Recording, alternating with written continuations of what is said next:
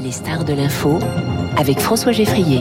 Avec Anne-Elisabeth Moutet, bonjour. Bonjour. Bienvenue sur Radio Classique, vous êtes éditorialiste au Daily Telegraph. Alors avec le couronnement de Charles III, sommes-nous à l'avant-veille d'un événement véritablement d'ampleur mondiale comme l'ont été les jubilés et autres grandes étapes du règne d'Elisabeth II Alors que ce soit un événement d'ampleur mondiale, oui, que ça ait le même nombre de téléspectateurs que euh, les jubilés d'Elisabeth II et ses funérailles, probablement pas. C'est un vrai test, hein, ça. Euh, oui et non.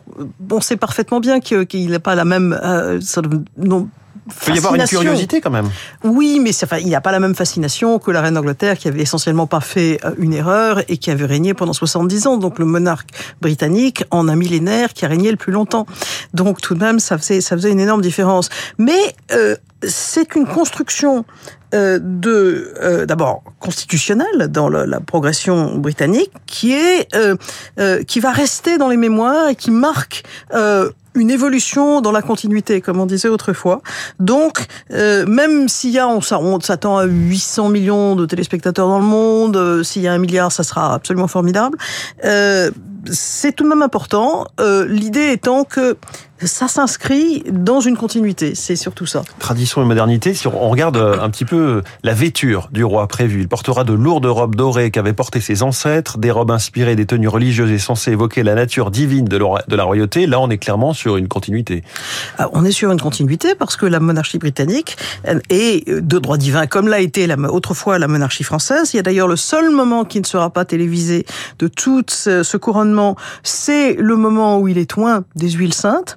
Euh, parce que c'est quelque chose de mystique euh, et, et euh, mystique rendu mystérieux du fait de ne pas être télévisé. C'est la racine est la même. Ce sont ce sont des mystères. Et là là il est il est il est pape quelque part. Il est le chef de l'Église anglicane. Et il va même dire mais néanmoins qu'il est là dans le respect de toutes les foi. Euh, ce qui lui a été déjà reproché parce qu'on dit bah, quand vous êtes le chef de l'Église anglicane malgré tout tout le monde doit être respecté mais il faut réaffirmer la, la, la primauté de votre de votre église. Euh, mais euh, la reine a fait la même chose d'ailleurs en, en 1952 quand ça son couronnement a été euh, pour la première fois télévisé, on n'avait pas vu ce moment-là.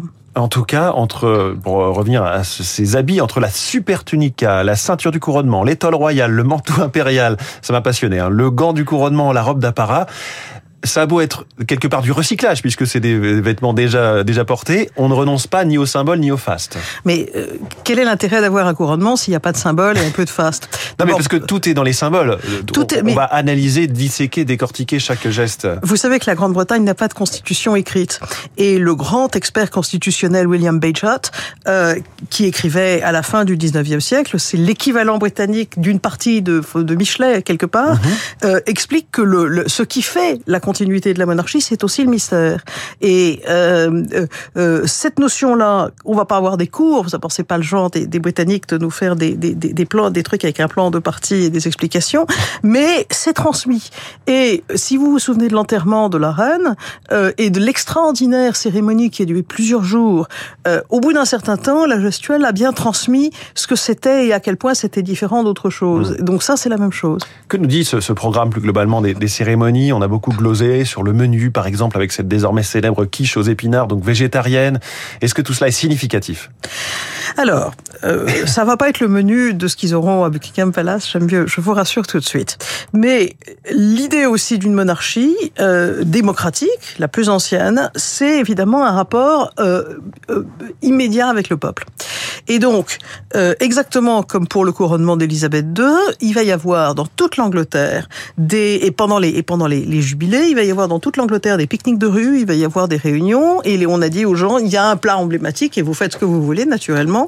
Il y a euh, 70 ans et quelques brouettes, c'était euh, le, le, le, poulet couronnement euh, qui était un, une espèce de mélange d'après-guerre un petit peu terrifiant puisqu'on était encore dans une période de rationnement en, en, en Grande-Bretagne. Il y avait en France on a arrêté les tickets de rationnement en 1947. En Grande-Bretagne, c'était en 1954. Et donc, il y avait de la poudre de curry parce qu'on trouvait pas autre chose, de la mayonnaise au curry et du poulet froid. À chaque fois, on cherche quelque chose que les gens peuvent apporter de chez eux, fabriquer chez eux, partager, euh, mettre, euh, c'est bien chaud, c'est bien froid, tout va bien. Et cette quiche, bon, tout le monde a rigolé, elle est, elle est pas végane parce qu'il faut tout de même des œufs et du beurre et de la crème pour faire une quiche. Mais enfin, elle est absolument végétarienne. Et puis, elle n'est pas imposée. On peut, on peut faire autre chose, on peut rajouter des choses dedans. Mais l'idée, c'est que les gens vont se retrouver, qui vont faire des plaisanteries. Les Anglais, euh, quand ils sont à l'aise entre eux, ils se, ils se moquent les uns des autres. Euh, ils sont beaucoup moins pompeux que nous. et donc, ils vont probablement dire, oh, une quiche. mais, mais malgré tout, ça veut dire que tout le monde a l'occasion, d'une manière assez modeste, assez facile, c'est abordable à n'importe qui pour le, le faire. C'est avec le prix de la nourriture aujourd'hui et l'inflation, si on avait dit un bœuf Wellington, c'est très coûteux pour pas mal de familles.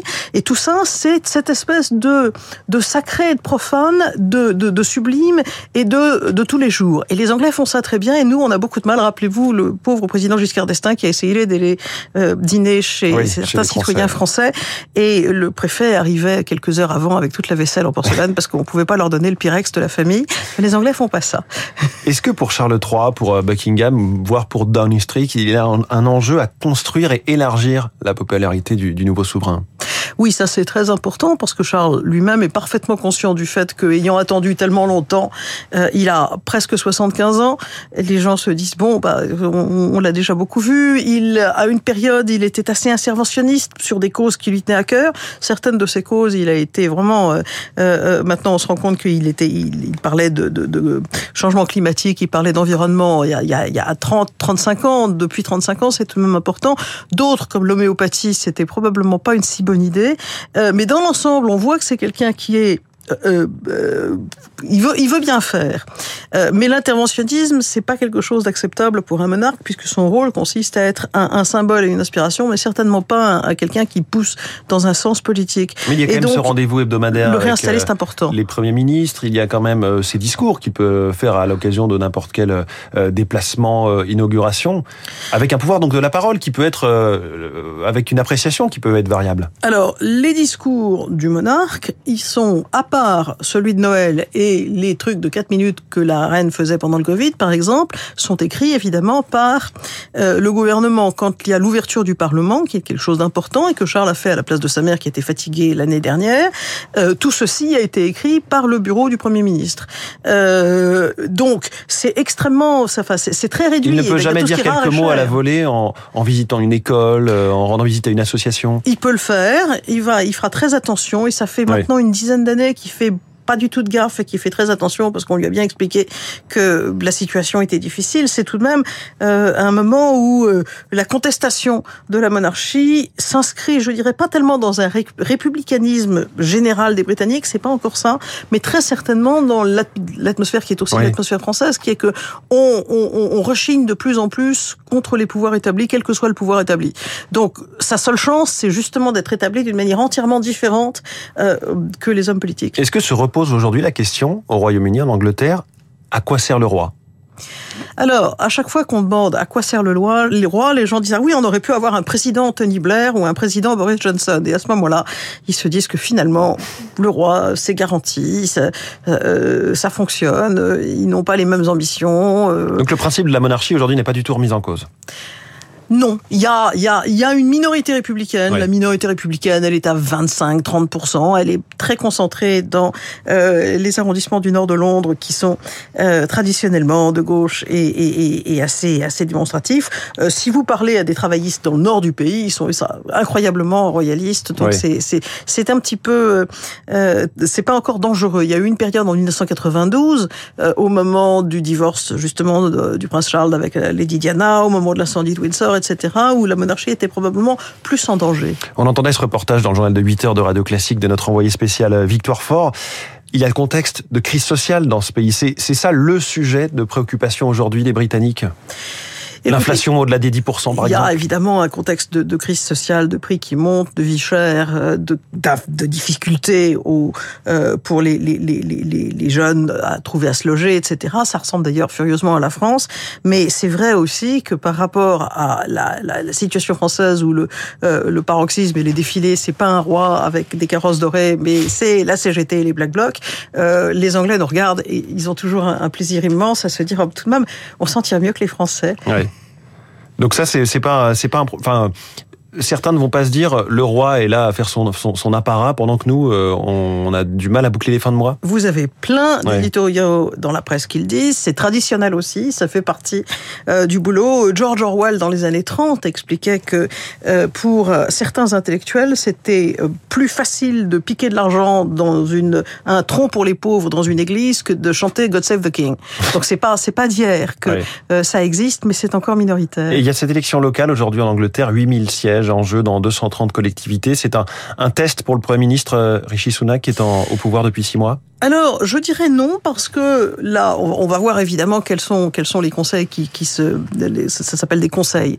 Il y a que six maires en Grande-Bretagne dans six grandes villes et puis tout le reste c'est des conseils qui sont euh, qui sont pas personnalisés, qui sont pas bien perçus, qui ont imposé tout un tas de règles extrêmement tatillonnes. La, la bureaucratie régionale en Grande-Bretagne est assez médiocre, il faut être honnête, euh, et c'est très mal vécu par les gens. Donc on va on va en bousculer un certain nombre. S'il y a un raz de marée travailliste, oui, on va voir ce qui se passe. Mmh.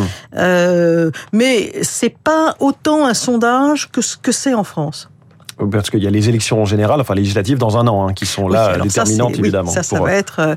Euh, les, les, surtout que les travaillistes se sont enfin dotés d'un président qui, lui, Keir Starmer, est raisonnable, il fait des efforts, il essaye de mettre les erreurs, comme l'antisémitisme de Jeremy Corbyn, derrière lui. Euh, Donc un candidat sérieux pour Downing Street à la place de Rishi Sunak Un candidat très sérieux, c'est un grand avocat.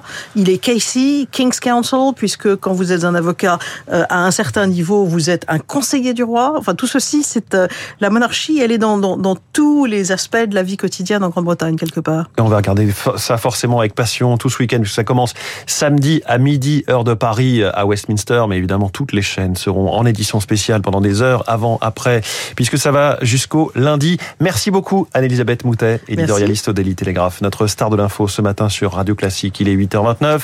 L'essentiel de l'actualité dans un instant, puis notre revue de presse avec David Abiquière et Esprit Libre. Franz Olivier Gisbert arrive. À tout de suite.